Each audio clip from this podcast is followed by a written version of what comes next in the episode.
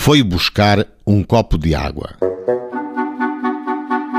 Maria Luizete começou a namorar Leovigil do Porto e, segundo ela, este logo um mês depois começou a desafiá-la para ter relações sexuais, pois que, assim os pais de ambos sabendo, casavam-nos mais depressa e antes de ele ir para a vida militar. Luizete, ainda segundo declarações que prestou ao senhor juiz, sempre se opôs a tal combinação e ele então zangava-se e fingia que nunca mais lhe apareceria e, como ela gostasse dele, nunca o deixaria por ele fazer tal pedido. Então, um dia, quando sua mãe saiu de casa para ir lavar roupa a uma horta, ela veio beber água à casa e, nesta altura, ouviu o arguído fazer o sinal combinado e então chegou ao postigo da porta, o que ele se admirou muito, pois que ela somente falava de uma janela do primeiro andar. Que ele então lhe pediu um copo de água e, como ela ofendida lhe o fosse buscar, ele entrou para dentro de casa e começou a beijá-la e pôde então desflorá-la.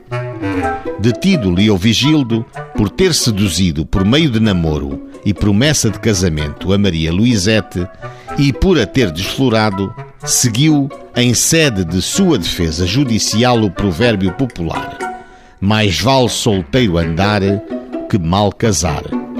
Assim, negou o estupro e, dirigindo-se ao juiz dos autos, disse: A Maria Luizete é mulher mal comportada. Antes de namorar o réu, teve namoro e relações sexuais com Luís da Luz e, quando andou como costureira na casa de Fernando Gândara, com ele namorou, bem como com Eurico Tapadinha.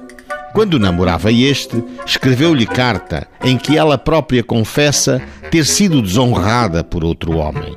Não é honesto nem digno que o réu case com uma mulher assim. O pai da menor, Maria Luizete, queixoso nos autos, em representação da sua filha menor, na instrução contraditória exarou. O réu defende-se vexando e caluniando. Pobre rapariga que ainda não tem 18 anos, atribuírem-se-lhe já nada menos do que cinco amantes, como se fosse uma filha da desgraça que logo aos 12 anos enveredou pelo caminho da depravação. Da casa do alfaiate saiu porque lhe fez propostas desonestas. Repeliu o José Luís por ser aconselhada que não era namoro para ela. Rejeitou o Tapadinhas porque não era homem de bom porte e difamador. As três cartas juntas constituem ofensa miserável. Prudentemente, o senhor juiz absolveu o réu e restituiu-o à liberdade.